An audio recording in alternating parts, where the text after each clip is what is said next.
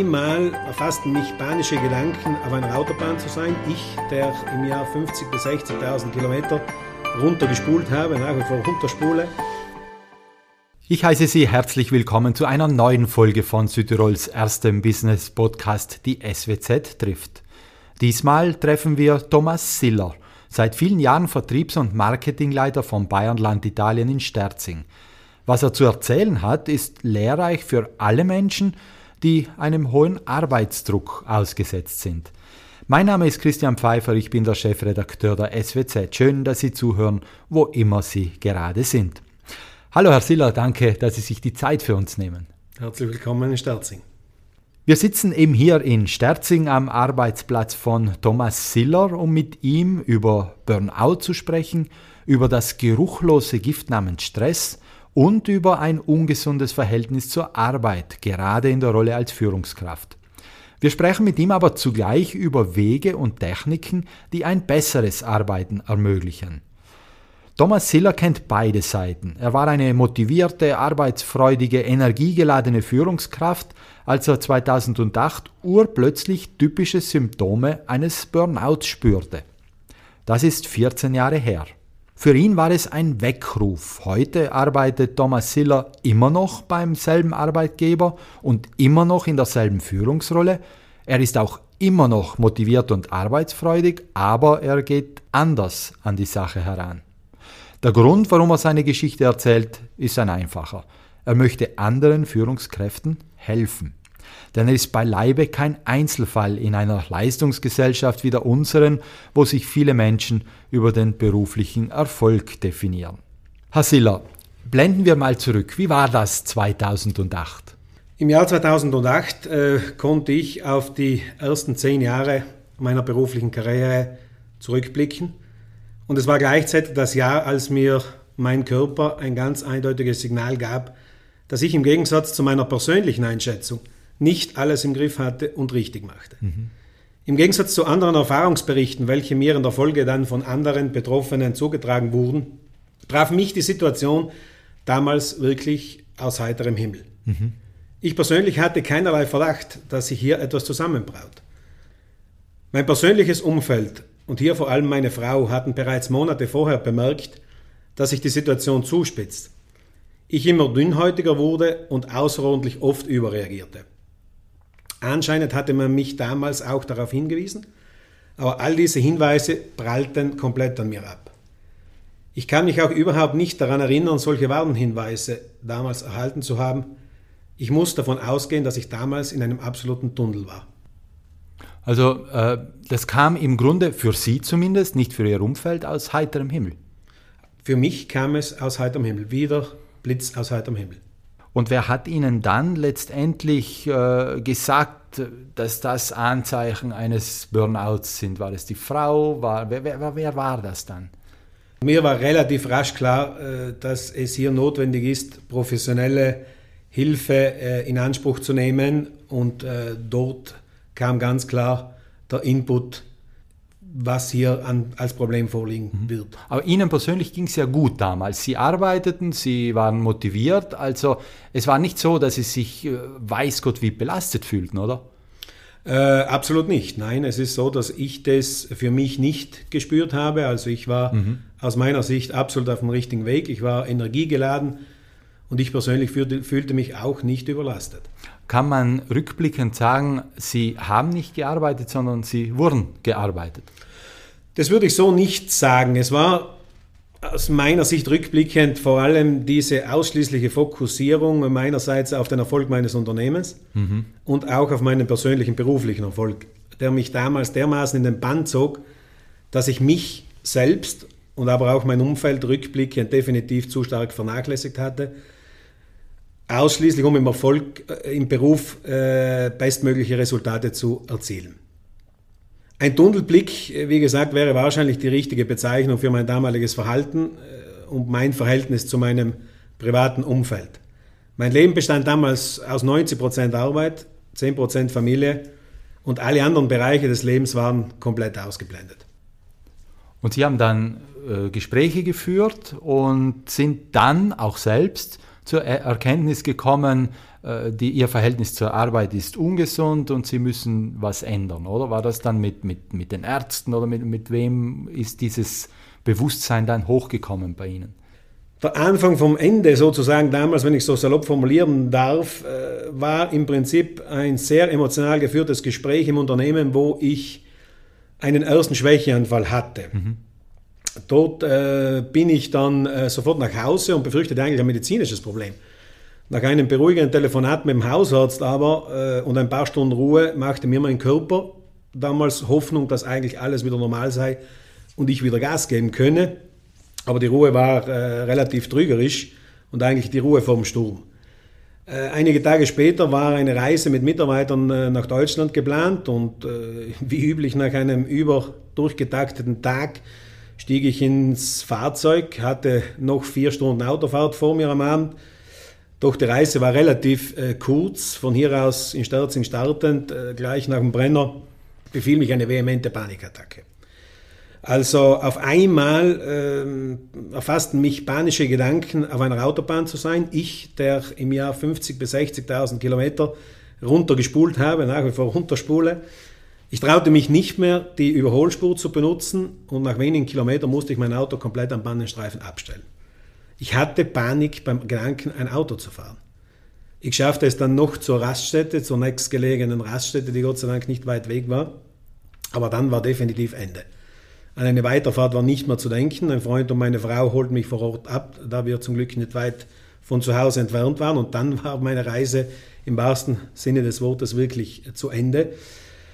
Es folgten dann diverse Tage und Nächte in einer immens negativen Gedankenspirale gefangen, schlaflos, nächtelang schlaflos, im Haus herumwandelnd, nicht mehr zur Ruhe kommend, äh, in einem Zustand, wo es einen denkt, wo man nicht mehr selber denkt und man nicht mehr Herr seiner Gedanken ist und das befeuert natürlich Ängste. Und wie vorhin schon gesagt, ähm, war mir da relativ rasch klar und das glaube ich war auch mein Glück, dass es ähm, für mich notwendig ist, hier professionellen Rat und Hilfe in Anspruch zu nehmen das Ganze für mich, der eigentlich ein sehr positives und optimistisches Gemüt äh, hat äh, und auch hatte, war das wirklich eine sehr, sehr äh, surreale Situation, weil ich einfach glaubte, depressive Gedanken braucht man einfach nur nicht zulassen. Und in der Situation habe ich festgestellt, dass das äh, in solch einer Situation nicht der Fall war. Ja, in dieser Situation äh, war dann äh, professionelle Hilfe zur Stelle. Hier waren es äh, dann Ärzte, die einem äh, relativ klar aufgezeigt hat, äh, was hier äh, möglicherweise zugrunde liegt. Aber ganz wichtige Stütze war in diesem Moment meine Frau, muss ich ganz klar sagen. Aber zunächst sind Sie alleine zum Schluss gekommen, hier stimmt was nicht und nachher haben Ihnen die Ärzte gesagt, das sind so Anzeichen von Burnout. War das der, der Ablauf so mehr oder Absolut, weniger? absolut. Also wie gesagt, ich habe für mich einfach äh, war wirklich in einer Situation, wie die in der Regel so beschrieben wird. Man schafft es kaum noch, sich in der Früh aus dem Bett zu kämpfen und wirklich komplett kraftlos, also das ist der richtige Ausdruck, mit diesem negativen Gedankenkarussell am Laufen 24 Stunden, also auch in der Nacht keine Möglichkeit mehr zu Schlaf zu kommen. Und da war bei mir die Einsicht relativ rasch.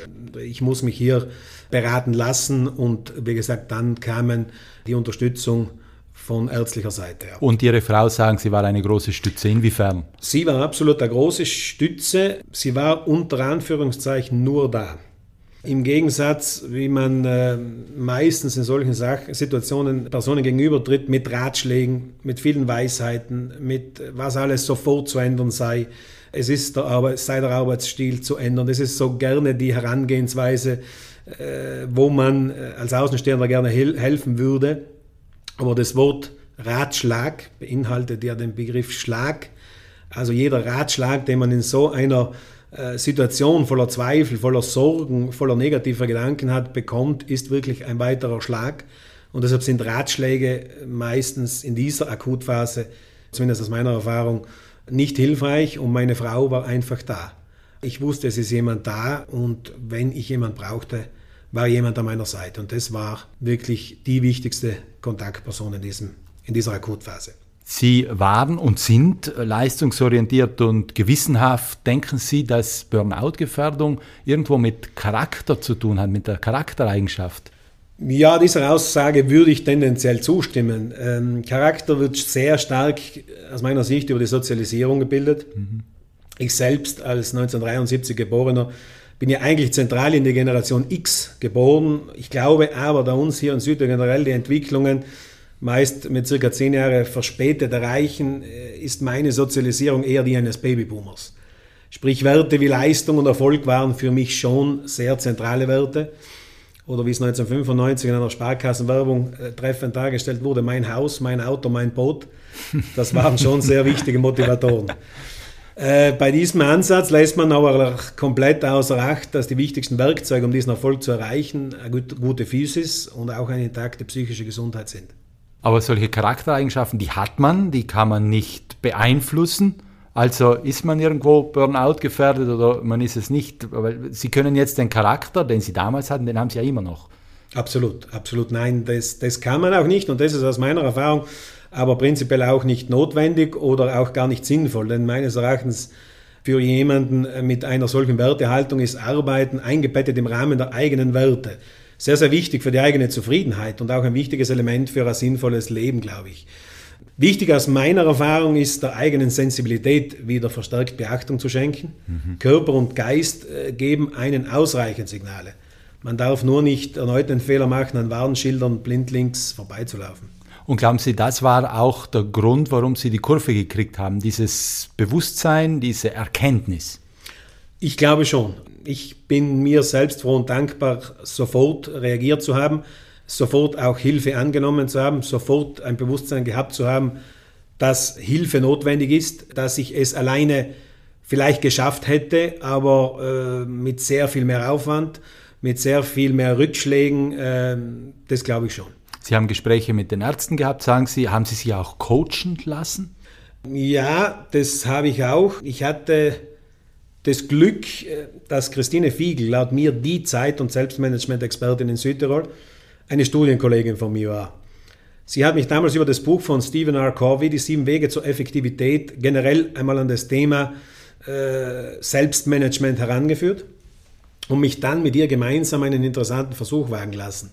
Lernen durch Lehren. Sie hat mich eingeladen, mit ihr gemeinsam Seminare zu diesen Themen durchzuführen und den Teilnehmern von meinen eigenen Erfahrungen zu berichten.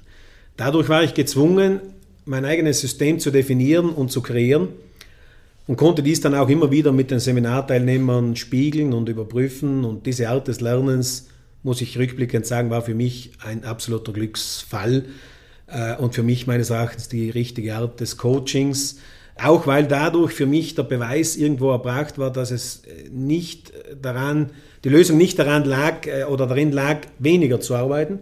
Ich hatte mir ja durch diese Zusatzaufgabe noch mal mehr aufgeladen sozusagen, aber vorher war ein äh, Prozess, wo sämtliche meiner Rollen und meine Aufgaben aus der vorhergehenden Zeit auf den Prüfstand gestellt wurden und all jenes wirklich definitiv eliminiert wurde, das sich nicht mit meinen höchsten Prioritäten gedeckt hat. Das heißt, diese Kurse, die Sie gehalten haben, die, die waren so etwas wie eine selbstheilende Therapie, weil Sie darüber gesprochen haben. Auch, absolut, ja. Absoluter Austausch äh, mit äh, verschiedenen Führungskräften aus unserem Land, aus Südtirol, äh, hat aufgezeigt, äh, dass dieses Thema unter der Decke bei vielen brodelt. Der Austausch äh, hat mir wieder Augen geöffnet.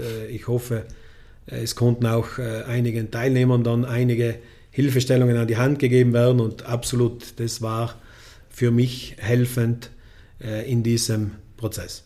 Wir sprechen heute ja nicht zum ersten Mal miteinander. Ich habe mit Ihnen schon öfter gesprochen. Es war immer interessant. Und einmal haben Sie mir eine sehr schöne Aussage äh, geschenkt, würde ich mal sagen. Sie haben das Arbeitsleben verglichen mit einem Marathon. Und äh, können Sie das für unsere Zuhörerinnen und Zuhörer auch noch mal wiederholen, weil ich glaube, das ist sehr treffend.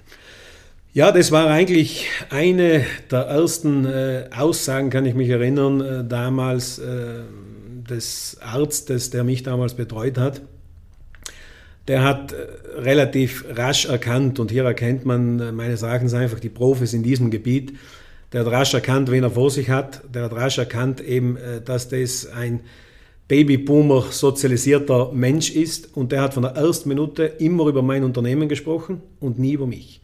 Der hat sofort, die erste Frage überhaupt war, Herr Siller, wissen Sie, welchen Schaden Sie dem Unternehmen anrichten? Und da war ich im ersten Moment natürlich etwas schockiert, weil ich gedacht habe, ich in meinem Zustand bräuchte Zuspruch. Aber er hat natürlich gleich erkannt, dass äh, in dieser Generation, wo der Begriff Workaholic eigentlich erfunden wurde, einfach um das Mindset, um die Sichtweise auf die Arbeit zu ändern, ganz ein anderer Ansatzpunkt äh, benötigt wird. Und er hat es dann auch aufgeklärt, hat er gesagt, äh, Herr Siller, Ihrem Unternehmen, der Firma Bayernland, ist überhaupt nicht damit gedient, wenn Sie zehn Jahre sprinten und dann umfallen, wie es passiert ist.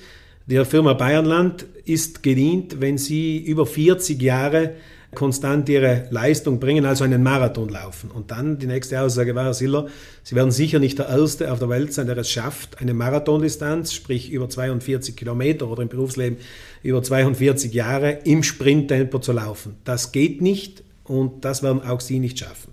Und das war eigentlich damals die, die Hauptaussage, die für mich wirklich ein Augenöffner war und der, wie gesagt, mein Mindset und mein, meine Sicht auf meine Art zu arbeiten wirklich um 360 Grad gedreht hat. Welche Arbeitstechniken haben Ihnen letztendlich dann geholfen, um anders zu arbeiten, besser zu arbeiten? Mhm.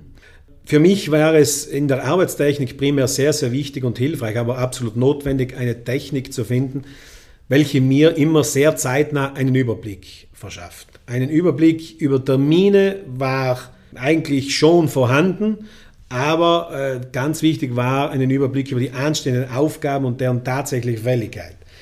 Durch dieses neu geschaffene System, durch diese neu geschaffenen Arbeitstechniken erkenne ich heute viel früher, wann in den nächsten Wochen der Arbeitsaufwand deutlich anzusteigen droht und ich kann dann oft noch proaktiv intervenieren. Immer wieder mit den zwei absolut wichtigsten Fragen im, im, im Selbstmanagement, äh, muss das wirklich gemacht werden?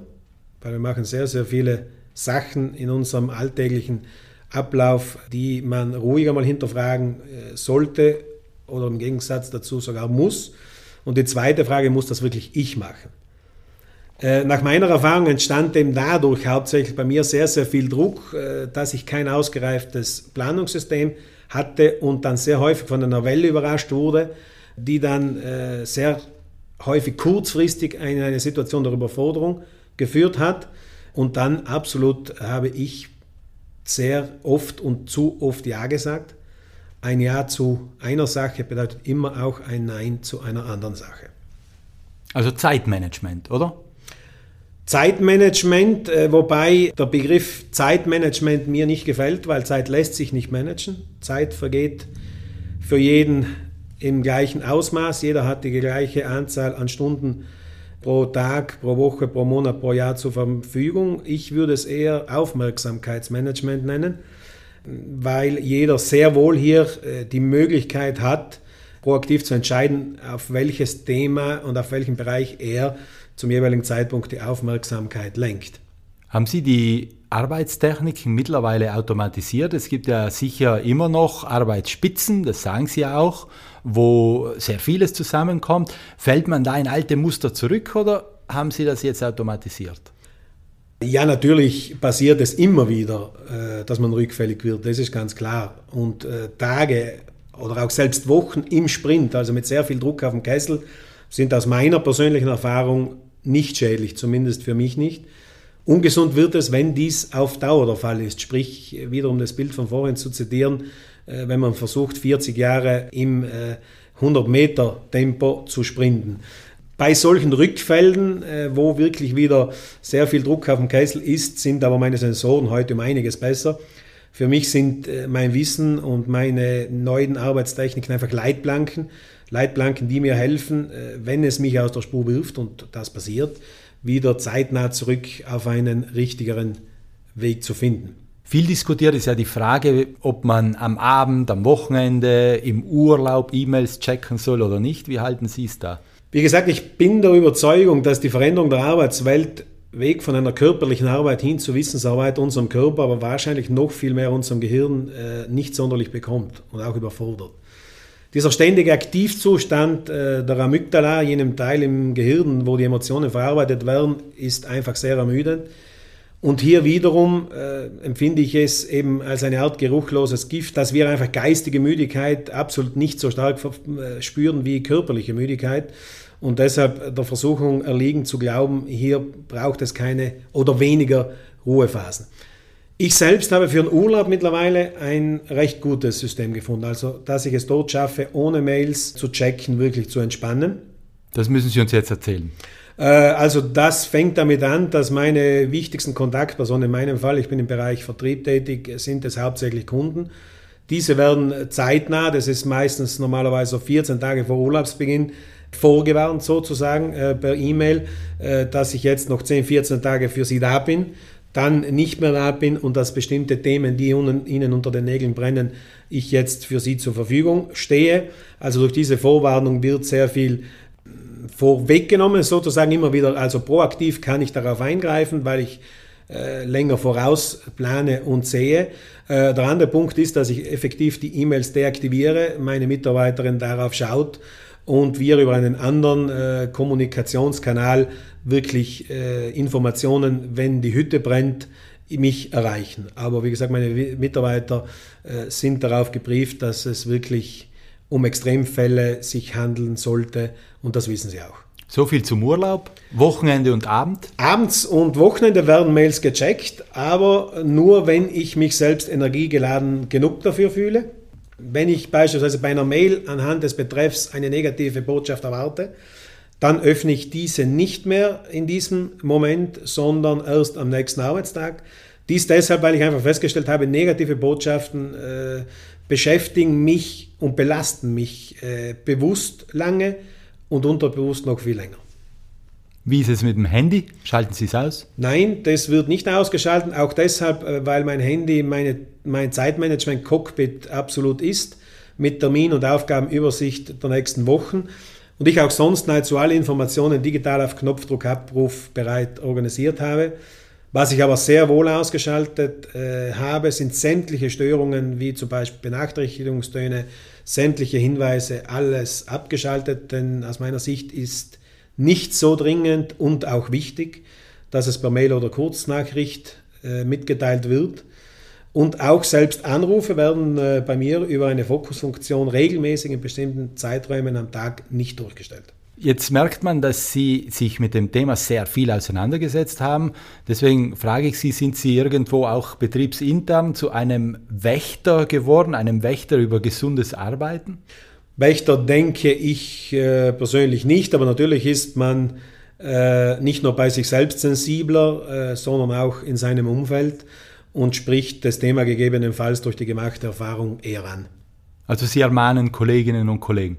Absolut. Also ich spreche sie darauf an und weise einfach auch darauf hin, wie wichtig Phasen der Regeneration sind und dass ich Mitarbeiter brauche, die mit vollen Batterien hier sind und mit vollem Energiehaushalt und sonst sie wiederum den Vergleich des Arztes äh, heranzuziehen, dem Unternehmen nicht so helfen, wie wir es gerne hätten. Also absolut wichtig, sind voll und gut geladene Batterien. Und wie sind da die Reaktionen der Kolleginnen und Kollegen? Ich nehme mal an, Sie vor äh, 14, 15 Jahren, Sie hätten sich nichts sagen lassen von irgendeinem Kollegen. Das ist richtig, ja, absolut. Also auch das kommt vor. Also es gibt die unterschiedlichsten Reaktionen, wo jemand dankbar ist für diesen Hinweis. Es gibt aber natürlich auch nach wie vor Personen, die diesen Hinweis wegfegen oder darüber hinweggehen und äh, aber auf alle Fälle, wie gesagt, ist es wichtig, das Thema anzusprechen und ein bisschen Sensibilisierung dafür zu schaffen. Bevor wir zum Schluss kommen, Herr Siller, lassen Sie uns noch kurz über die Gesellschaft in Südtirol, in Mitteleuropa, reden die sich ja sehr stark über die Arbeitsleistung definiert. Wenn jemand sagt, er ist ein Workaholic, dann bekommt er mehr Anerkennung, als wie wenn jemand sagt, er legt Wert auf die Work-Life-Balance. Haben wir ein Problem als Gesellschaft? Ich würde es nicht unbedingt als Problem deklarieren, als Herausforderung aber schon.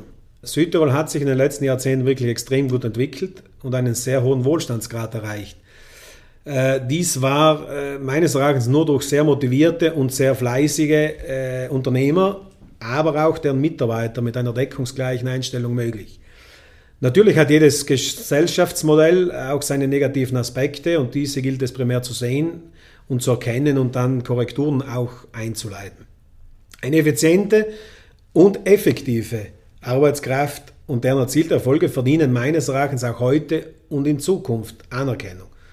Ein Workaholic im klassischen Sinn jedoch nicht, da dieser aus meiner Sicht auf der Langstrecke einfach ein sehr, eine sehr schlechte Leistungsbilanz haben wird.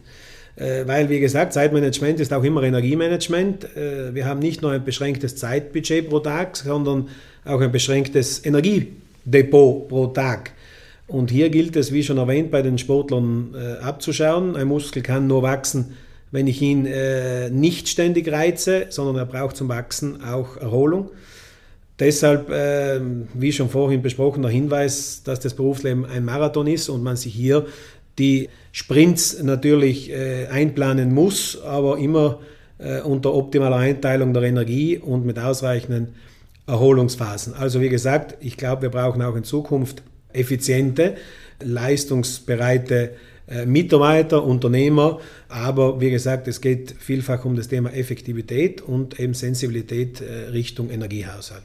Welche Erfahrung machen Sie da? Tut sich da jetzt mit den jungen Generationen, die ins Arbeitsleben nachkommen, etwas? Da sagt man ja oft, die legen viel mehr Wert auf ein gesundes Verhältnis zwischen Arbeit, Freizeit, Familie.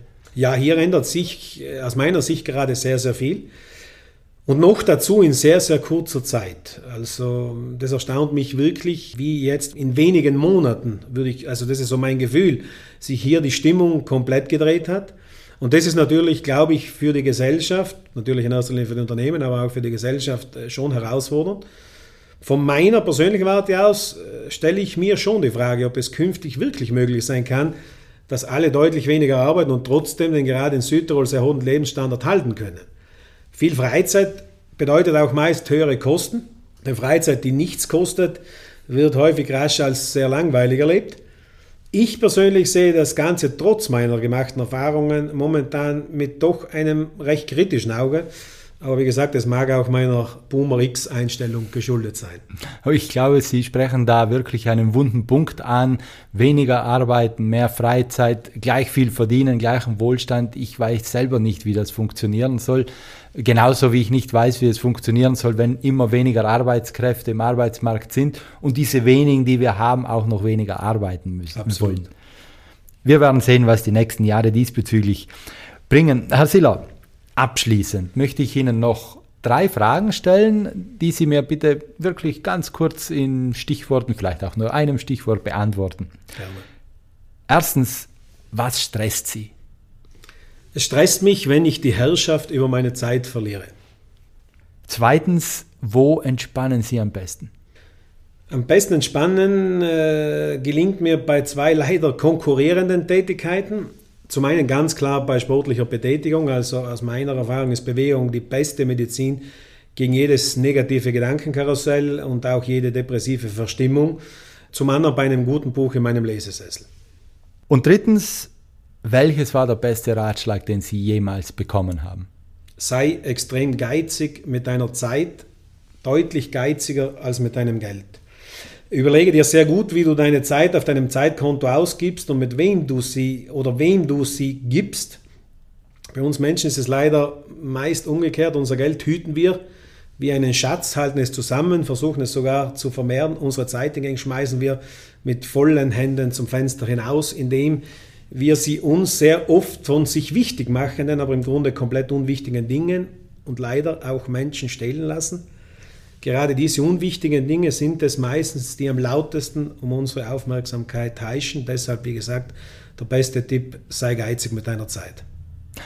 Danke, Herr Siller. Sie haben uns heute Ihre Zeit geschenkt und es war eine wertvolle Zeit. Es war nicht Zeit, die wir zum Fenster rausgeworfen haben. Danke für das Gespräch. Gerne. Dankeschön. Danke auch Ihnen, liebe Zuhörerinnen und Zuhörer, fürs Dabeisein. Ich hoffe, es war wieder das eine und andere Lehrreiche für Sie dabei. Die nächste Folge unseres Podcasts gibt es in zwei Wochen und wenn Sie in der Zwischenzeit Lust auf noch mehr Interviews und Berichte aus Südtirols Wirtschaft und Politik haben, dann gibt es jeden Freitag druckfrisch die neue SWZ. Und online gibt es uns auf swz.it natürlich auch. Bis zum nächsten Mal. Machen Sie es gut und bleiben Sie gesund.